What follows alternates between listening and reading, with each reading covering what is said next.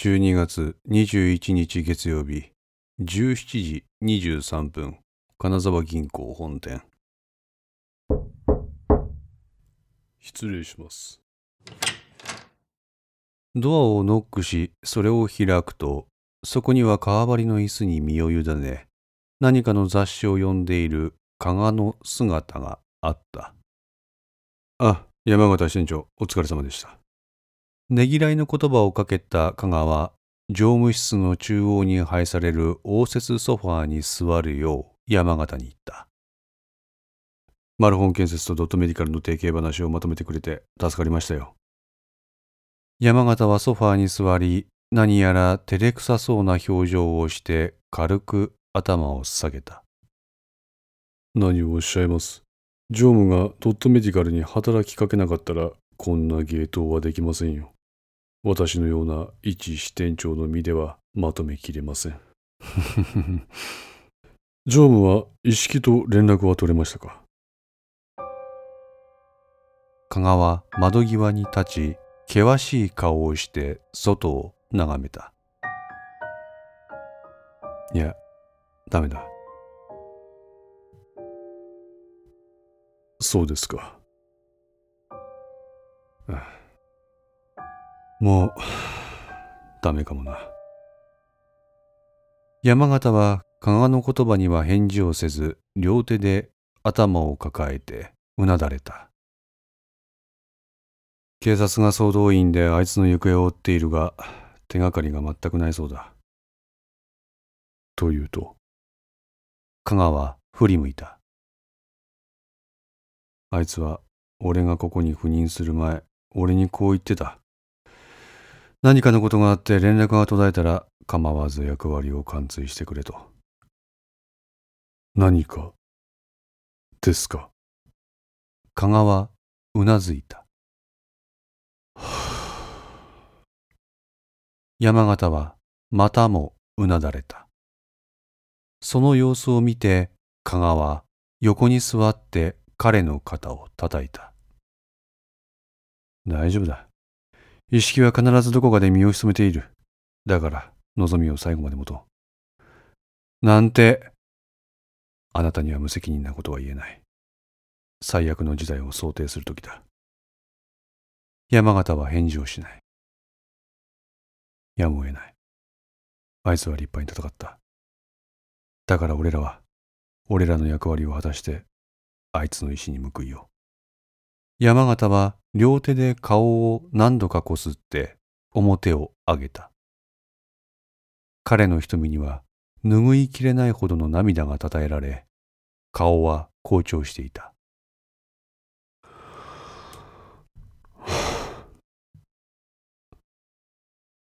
常務。この企ての終着地点は一体、何なんですか？支店長。私は、あいつが言っとった通りに丸本警察の役員の総督会をやりました。これであの会社は人友会と手切れができるでしょう。私の役目はこれで終わりです。この先、あの周辺の関係者の悪事が世の中に知れ渡って、相応の制裁が課せられなければなりません。でも、この先には、一体何があるんですか？加賀は切実な表情をする山形を直視できなかった。あいつは世の直しのために自分の身を犠牲にしたんです。命ほど尊いものはこの世にありません。その対価は一体何なんですか？支店長すべては明日わかる。明日？明日すべてが終わる。その根拠は？意識は言っていた。3日でけりをつけると。俺やあなたに結婚の指令が出た時から今日で2日しかし、あいつ自身が死んだ可能性がある今、その予定は有効だとは思えません。加賀は立ち上がって再び窓から外を見た。山形支店長。あなたは歴史に造形が深いと聞いています。常務、話をはぐらかさないでください。死せる孔明、生ける中達を走らす。という言葉をご存知でしょう。死せる孔明、生ける中達を走らす。希代の天才軍師を引き合いに出すのはどうかと思いますが、意識という男は負ける戦をしない男です。必勝のための二重三重の策を打って攻め込む男です。おそらくこうなることもあいつの中では織り込み済みだったんでしょう。自分が害されることを覚悟の上でということですか？香川はうなずいた。彼は剣道をたしなんでました。まあ、私も東京で彼とは剣を交えた中、その道に勤しんでいたのでよくわかるんです。どういうことでしょうか？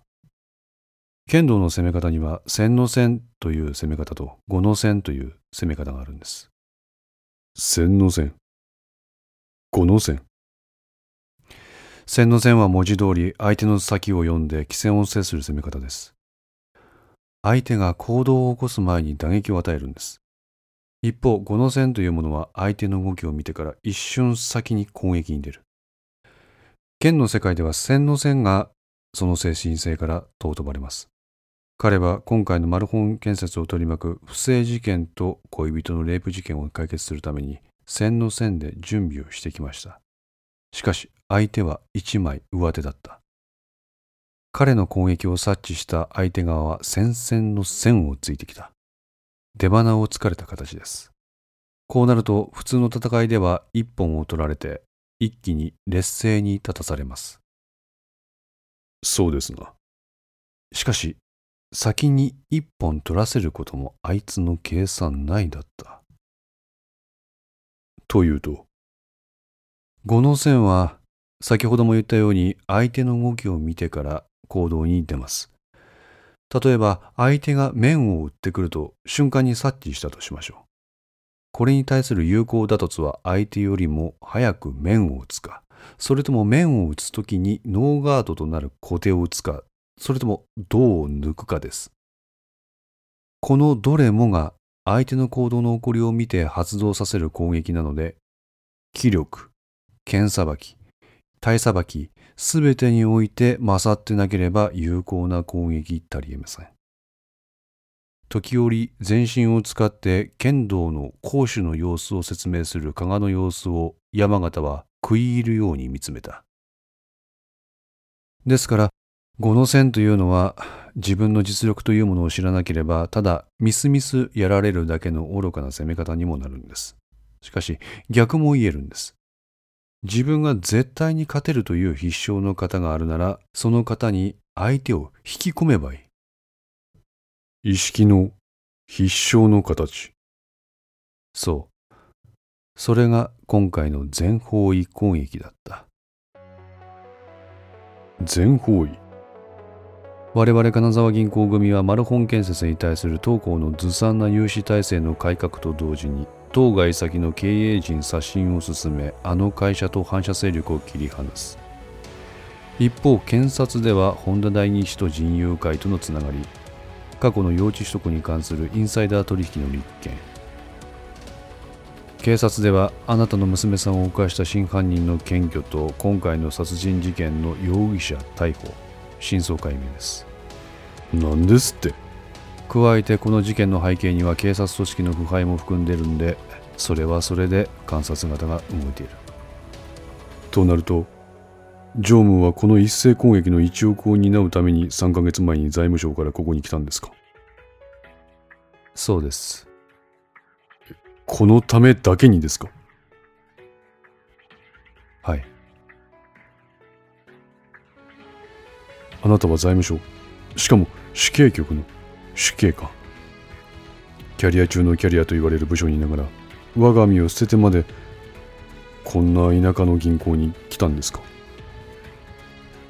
ダメですか?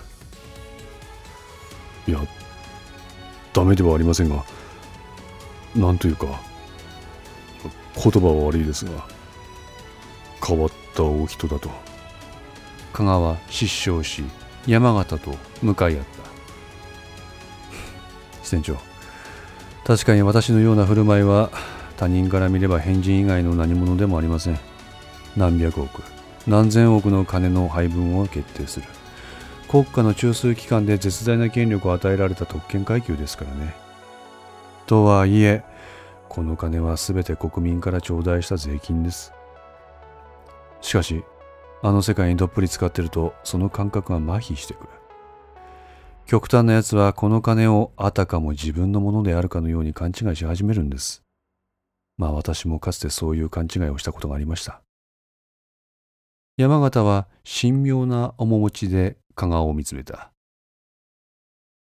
我々が国家の経済を支えている。我々の予算配分が国民一人一人の生活を根底から支えている。1億2000万の日本国民を養っていると。そうですか。ですがある時思ったんです。本当にそうだろうかって。なぜ？加賀は黙り込んだ。どうしました？私の実家は地方の小さな土建屋でね。ここがいわゆる下請け専門の会社だったんですよ。山形の顔つきが険しくなった。マルホン建設みたいな地元公共事業の元締めのような会社の孫受けだったんです。律儀すぎる父親でね。そこからの仕事が売り上げのほぼ100%を占めてたんですよ。ということはもしや。そう。公共事業そのものが削減されなおかつ工賃も切り詰められて会社は立ち行かなくなりました。父は首をつったんですそれは当時は銀行を恨みましたよ晴れてる時に傘さして雨が降ったらそれを取り上げるその比喩がそのまま当てはまることをされたんです。銀行に親父を殺された。そう当初は思いましたよ。しかし、ちょっと頭を働かせてみれば、それは言いがかりも甚だしいことだと理解しました。私の実家が悪いんです。変な義理立てを建前に、現状脱皮から目を背けてただけなんです。一社に頼らない経営方法なんかいくらでもありました。しかし、業界の縛りとか、営業の非効率さとかを盾に一歩を踏み出さなかっただけなんです。そうですか。私は思ったんです。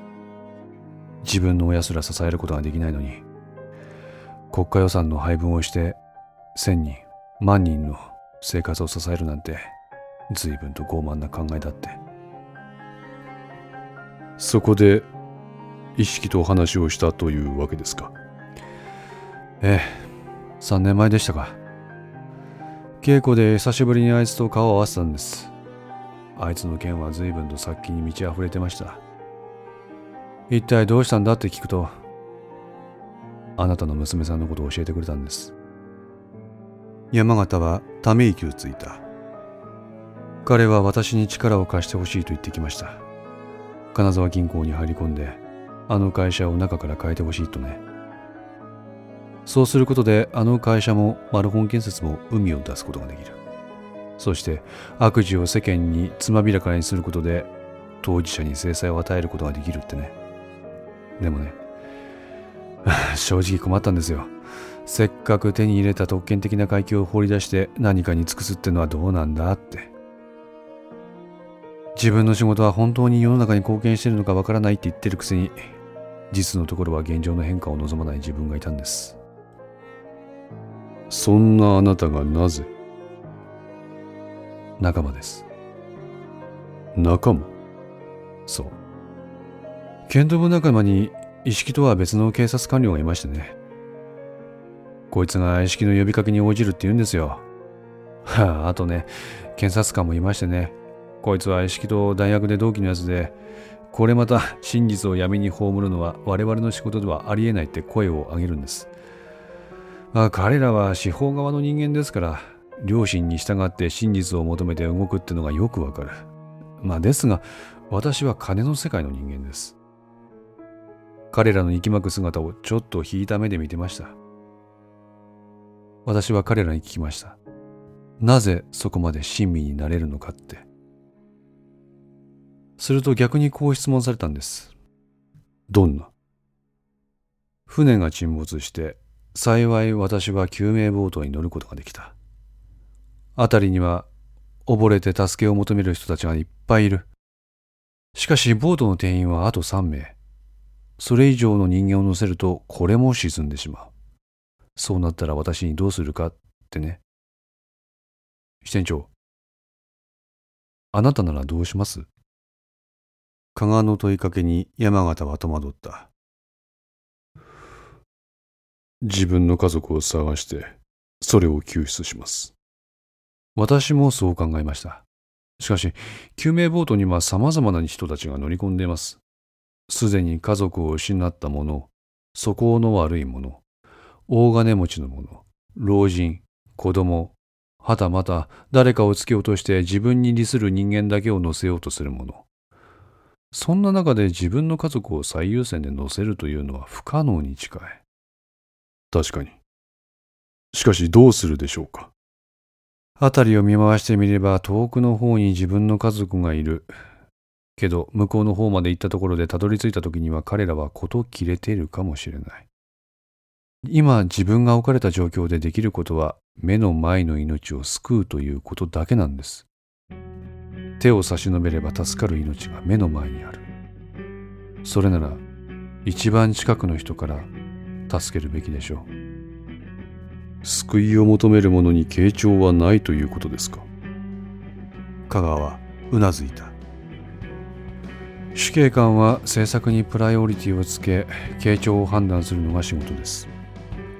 しかし意識が私の前に突き出したのはその真逆のことでした。利害なしの人間性そのものを試される事案だったんです。だから私は彼の申し出に一歩引いてしまったんですしかし仲間は違った。彼らは己の良心のみに従って行動することを決意した。ここで父の姿が頭をよぎりました。お父様ですか。父はいざという時何もしませんでした。だから会社が立ち行かなくなり自殺をする羽目になった。私もそれと一緒なんではないかなって。自分は目の前で救いを求める人間に目を背けるが周りの人間が何とかしてくれるって根拠のない期待を持ってるんじゃないかって。そのあなたが逡巡する様を見た仲間が実際の行動を見せることであなたを動かした。そう。仲間の行動があなたの背中を押した。一体誰がどういった形で我々が組む予算というものの恩恵を被っているのかは分からない。だが目の前にある課題は私の行動遺憾でその結果が明らかになる。しかもそれは一人の男の救いになる。これが決め手だったんです。なるほど。加賀はため息をついた。私がこの銀行に天下ってきたのはこういった経緯があったんです。それをすべて組んでくれたのが前田頭取です。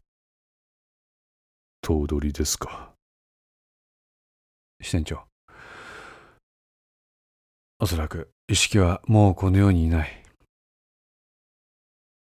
だからといって、この計画を頓挫させるわけにはいかないんです。